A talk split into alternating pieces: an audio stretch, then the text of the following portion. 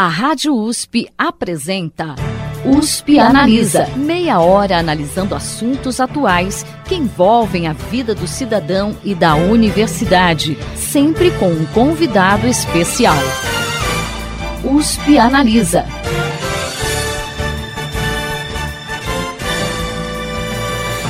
USP Analisa está exibindo um especial em dois programas para discutir o atual cenário da educação no Brasil. Nesse segundo programa, vamos falar sobre formação de professores e a qualidade do ensino. Segue conosco aqui na sede do Instituto de Estudos Avançados Polo Ribeirão Preto da USP, o professor Mozar Neves Ramos, que está assumindo a cátedra Sérgio Henrique Ferreira do Instituto de Estudos Avançados Polo Ribeirão Preto da USP. Bom, professor, eu queria começar esse segundo programa falando um pouquinho da nova Base Nacional Comum Curricular, que foi aprovada em 2017 e agora, a partir desse ano, as escolas de educação básica vão ter que começar a aplicá-la. Uh, queria saber do senhor que mudanças ela traz em relação à base anterior e que competências os estudantes deverão de desenvolver a partir de agora. Bom, eu queria apenas fazer uma, uma atenção. Na verdade, a gente nunca teve uma base, não é? Eu acho que o Brasil conseguiu, nesses últimos anos, né, com um trabalho extremamente é, é, participativo né, das redes, dos secretários, enfim, da sociedade vinculada à área da educação, fazer um grande debate pelo país com os educadores, de construir uma base nacional comum curricular. Ou seja, são os direitos de aprendizagem que todos os alunos devem ter e devem alcançar ao longo de toda a educação básica, desde a educação infantil até o ensino médio. Isso vai permitir essa base comum, primeiro, organizar o sistema curricular. Ao mesmo tempo, isso vai ajudar muito as universidades na questão da formação dos professores, para cada uma das etapas da educação básica, tanto é, na educação infantil, no ensino fundamental, como no ensino médio.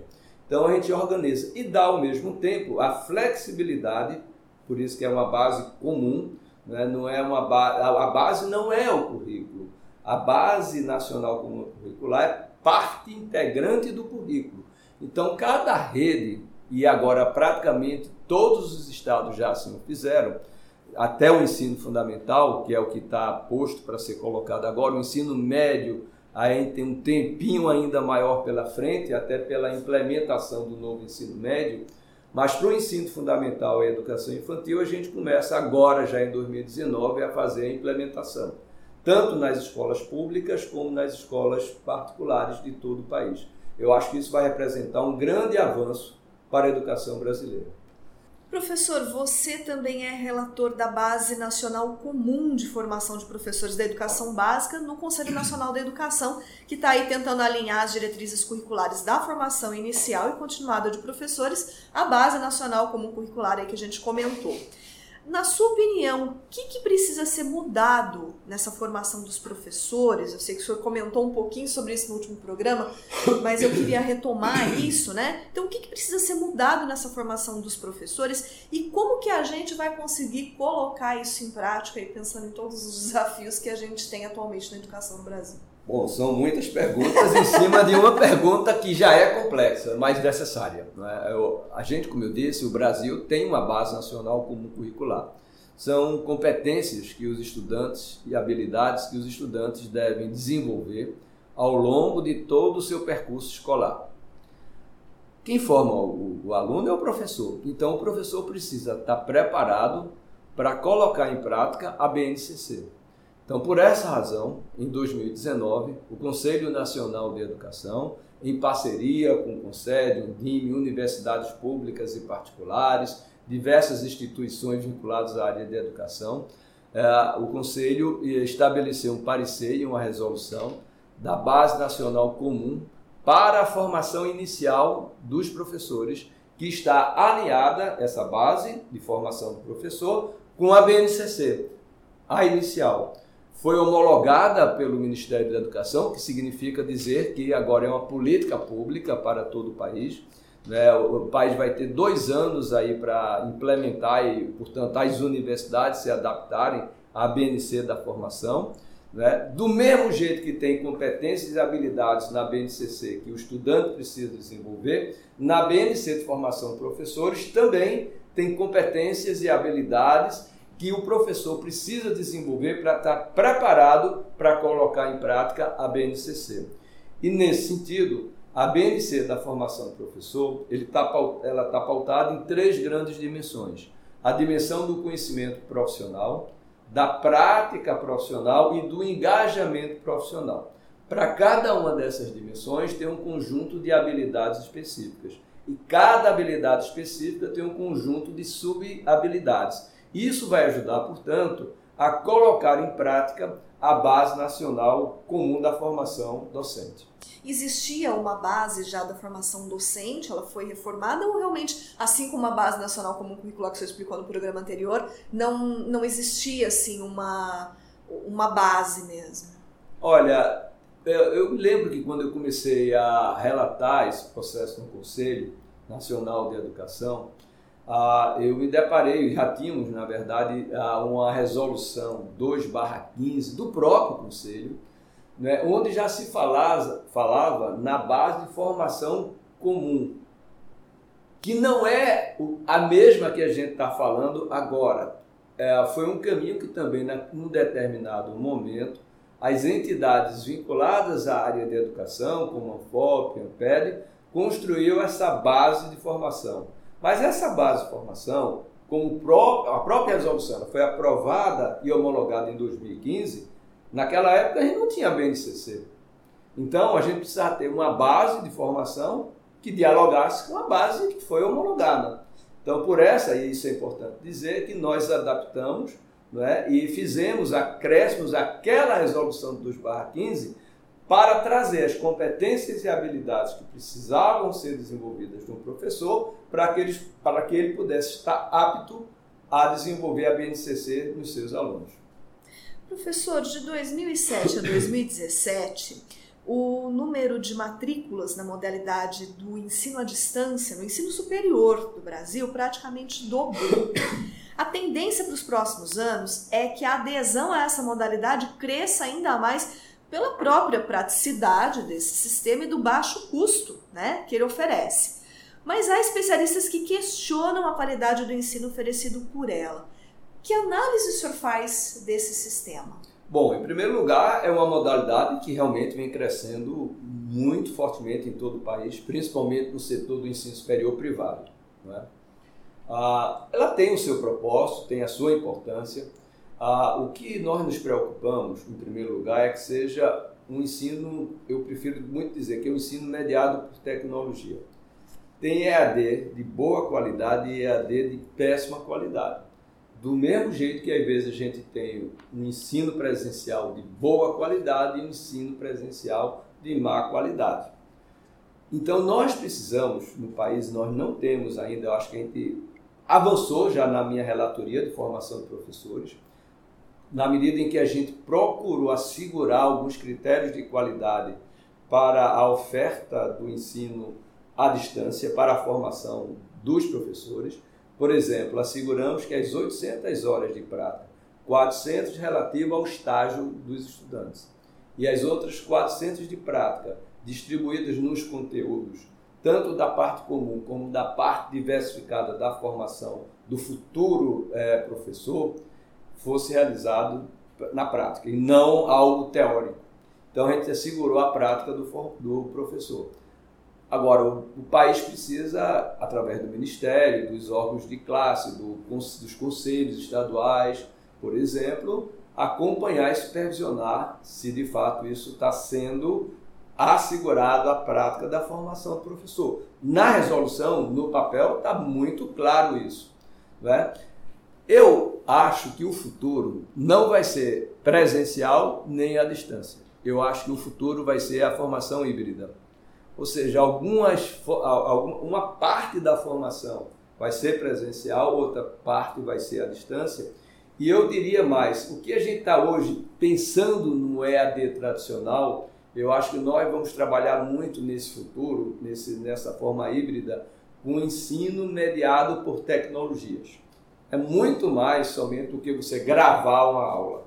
né, é você usar todo o artefato das tecnologias, o arcabouço que a gente tem, desde inteligência artificial para educação, Big Data, plataformas adaptativas, aplicado à formação do professor e de outros profissionais. Então, acho que o futuro vai ser ensino híbrido e a parte do que se chama hoje de EAD vai ser aquilo que nós vamos chamar de ensino mediado por tecnologias.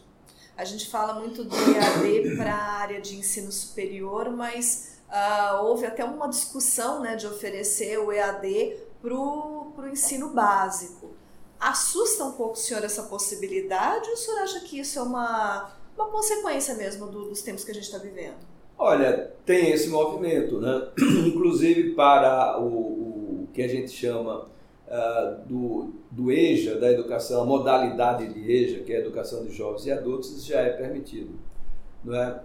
Eu volto a dizer, eu acho que a, a gente ainda está passando por uma transição, porque a gente não definiu ainda um critério de qualidade que assegure esse ensino mediado por tecnologias. Então, a muita coisa que está sendo posta à disposição do aluno que né, não é de boa qualidade. Então a gente precisa de alguma maneira segurar que a oferta do ensino, seja presencial ou mediado por tecnologia, atenda a critérios de qualidade. É? E aí, no meu entendimento, a avaliação do Ministério da Educação dos cursos oferecidos pode ter um papel muito importante para assegurar essa qualidade mas também fazer um trabalho de supervisão dessa oferta. Então, nós queremos, e eu acho que o Brasil ainda precisa estabelecer aquilo que a gente chama de padrões de qualidade. A gente não tem, a gente fala muitas vezes sobre isso em várias resoluções do Conselho Nacional, em alguns instrumentos legais, a própria LDB, mas eu acho que a gente precisa regulamentar melhor isso. A gente conseguiu fazer um certo avanço nos que a gente chamou de padrões de qualidade, mas parte que foi parte disso, que é, é através do CAC, custo aluno qualidade. Ali a gente procurou fazer isso. Mas tem alguns problemas ainda no CAC, que é a precificação. Né? Há um entendimento do, do, dos órgãos é, mais vinculados à área é, jurídica que não pode precificar. E recentemente a gente teve que. Eu fui relator também do CAC no CNE, não foi homologada na época pelo Ministério da Educação, e agora, recentemente, é, a, a, área jurídica, né, a, os órgãos vinculados a tribunais de contas, tudo, é, exigiram que tirasse a parte da precificação. Há uma a razão que eles alegaram é que o, o, o legislativo, o órgão que estabelece, por exemplo, uma determinada legislação, você não pode atribuir custos sem ter um orçamento assegurado pelo executivo. Então há um aspecto aí de um, de um entendimento que é muito importante sobre o financiamento da educação para atingir padrões de qualidade. Professor, uma pesquisa feita com base nos dados do PISA de 2015 pelo Instituto Interdisciplinaridade e Evidências no Debate Educacional mostrou que apenas 2,4% dos jovens querem ser professores na educação básica. Além disso, 49% dos professores ouvido em outra, ouvidos em outra pesquisa feita pelo IBOP, pelo Todos da Educação e pela Fundação Itaú Social em 2018, afirmaram que não recomendariam sua profissão a um jovem. Isso mostra o quão desvalorizada a profissão de professor está. Podemos mesmo ter um apagão educacional em breve? O que o senhor acha a respeito disso? E que saídas aí o senhor vê para evitar que isso aconteça? É, esse é um tema central. No programa anterior, nós falamos da questão da qualidade. E eu me referi naquela oportunidade ao valor, à importância da formação do professor. Mas associado à formação tem a valorização em si. E na minha opinião, não é tanto a questão salarial. Eu diria que é mais o plano de carreira. Eu acho que a gente não tem um plano de carreira motivador para um jovem que começa a carreira do magistério. Ah, e eu acho que esse deveria ser um, uma preocupação que, de alguma maneira, o país deveria enfrentar. E a partir de um regime de colaboração envolvendo a União, o Ministério da Educação e a, a, os governos estaduais e municipais. Eu acho que estabelecer um plano de carreira motivador, baseado em formação continuada do professor, seus resultados em sala de aula, de tal maneira que isso pudesse motivar o jovem a seguir a carreira do magistério. Mas há um outro fator também que está afastando o jovem, que é a questão da violência nas escolas. Então, muitos jovens, é, pela percepção que eles têm em relação a essa questão da violência, não estão seguindo a carreira do magistério.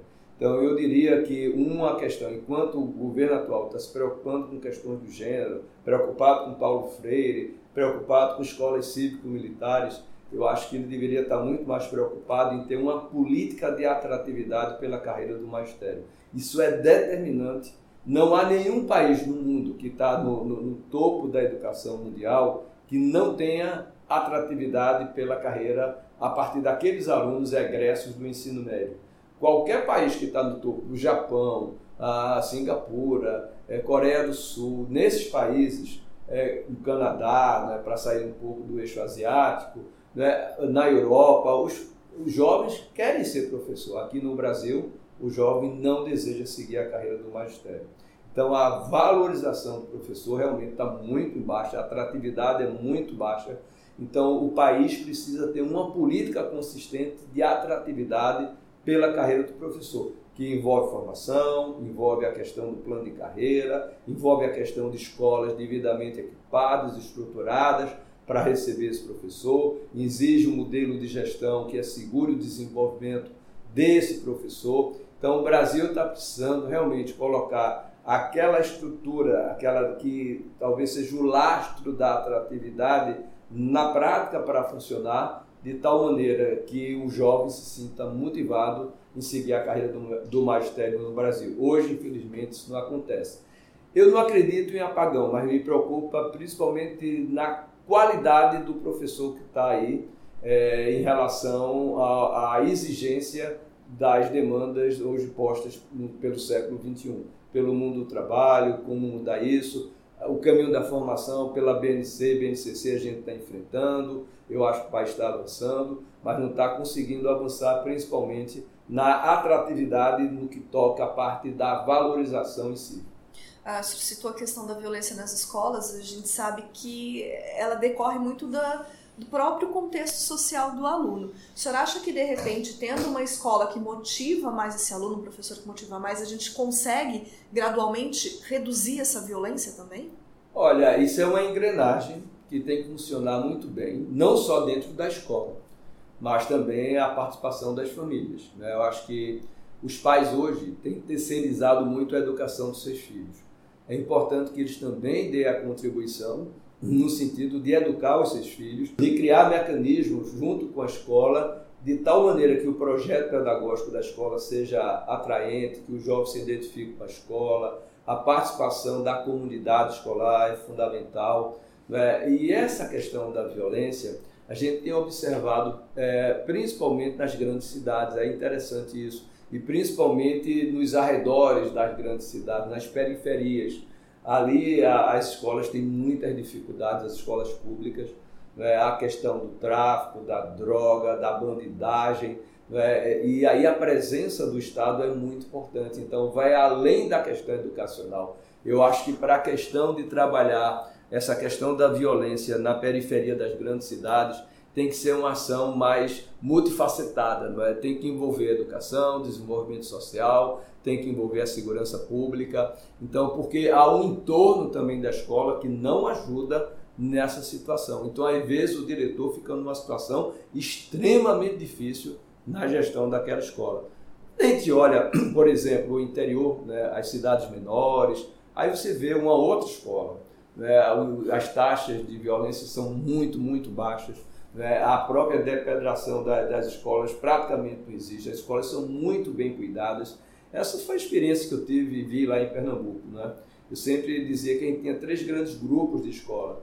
As escolas nas grandes cidades, né, que bem localizadas, as escolas nas grandes cidades, nas suas periferias, e aí são as, os grandes desafios que a gente tem, e as escolas do interior, né, das cidades menores, de médio porte, onde há uma identidade muito forte entre a comunidade escolar e a sociedade. Então, a escola é quase que um, assim, é a grande referência da cidade, do município. Né? O, e, e, isso faz um, dá um outro empoderamento ao valor da escola. Então, o nível de conservação, a depredação das escolas praticamente não existe, são muito bem cuidadas. Então, eu acho que a gente tem ainda a desigualdade que a gente vê nas aprendizagens, a gente também vê na infraestrutura das escolas. E eu diria classificadas nesses três grandes grupos, e essa das periferias merece uma atenção especial. Professor, para finalizar, o estatístico alemão Andreas Schleicher, que é o idealizador do PISA, disse certa vez numa entrevista à BBC que a qualidade da educação de um país nunca será maior que a qualidade dos seus professores. Eu queria saber se o senhor concorda com essa afirmação e como que a gente pode trazer isso para a realidade brasileira. É, eu concordo. É, como eu disse no programa anterior e também me referi um pouco agora, é, a qualidade do professor, volto a dizer, não é o único fator. Mas sem um professor bem preparado, bem formado, motivado, engajado, muito difícil você. Eu fui professor durante 37 anos né, e coincide perto a importância da docência. Eu ensinei tanto na educação básica como no ensino superior, principalmente no ensino superior. E, mas independente do nível de ensino, a, a formação do professor, e não é só a formação conteudista, né, a formação no sentido mais amplo. Ele está engajado com seus alunos, ele não deixar para nenhum aluno para trás, trazer todos os seus alunos que todos são capazes de aprender, né, o seu envolvimento com esses estudantes, no sentido de motivá-los né, a superar as suas dificuldades. Eu acho que o bom professor pode fazer uma enorme diferença, é, não somente no desempenho escolar, mas eu diria na vida dos seus alunos no futuro. Um bom professor ele é a grande referência que muitos alunos têm. Né? Então eu diria que ser professor hoje é, um, é, é na verdade, um, um grande é, eixo né, de desenvolvimento das pessoas. Né? E, e, por isso que quando ele coloca essa questão, o Andrés coloca em relação que sem qualidade não há como avançar a educação de um país, né, o, o, desempenho escolar, os resultados, eu concordo plenamente com ele. Agora, num país que tem todas as escolas bem estruturadas, que tem tudo, né, tanto a parte tecnológica funcionando, a parte de pessoal funcionando, aí realmente ganha ainda mais a dimensão da formação do professor. Aqui no Brasil a gente tem um problema adicional, porque a gente tem um. Às vezes a gente tem um bom professor, mas as escolas não estão é, devidamente equipadas, não estão devidamente preparadas para receber esse bom professor.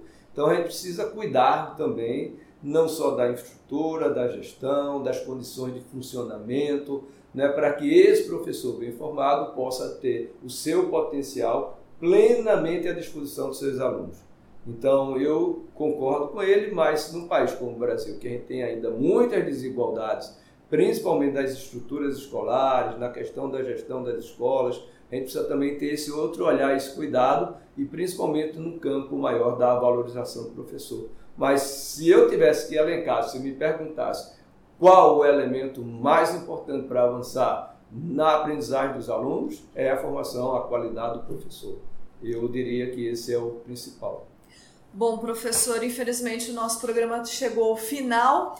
Uh, eu gostaria de agradecer a sua presença aqui e também deixar o USP Analisa aberto para os trabalhos da Cátedra Sérgio Henrique Ferreira, que está sendo iniciada aqui pelo senhor no Instituto de Estudos Avançados Polo Ribeirão Preto da USP. Bom, eu queria agradecer por essa oportunidade e quero dizer a todos que fazem a USP que eu estou muito animado, eu, eu trago assim com bastante humildade a vontade de contribuir né, de aprender muito a partir dessa cátedra e emprestar aquilo que de alguma maneira eu aprendi ao longo da minha vida profissional no campo da educação, a, de tal maneira que possa honrar né, o nome do professor Sérgio Henrique Ferreira, que para mim uma grande referência de pesquisador nesse país, né, deixou um legado fabuloso em várias áreas da medicina né, e de áreas correlatas.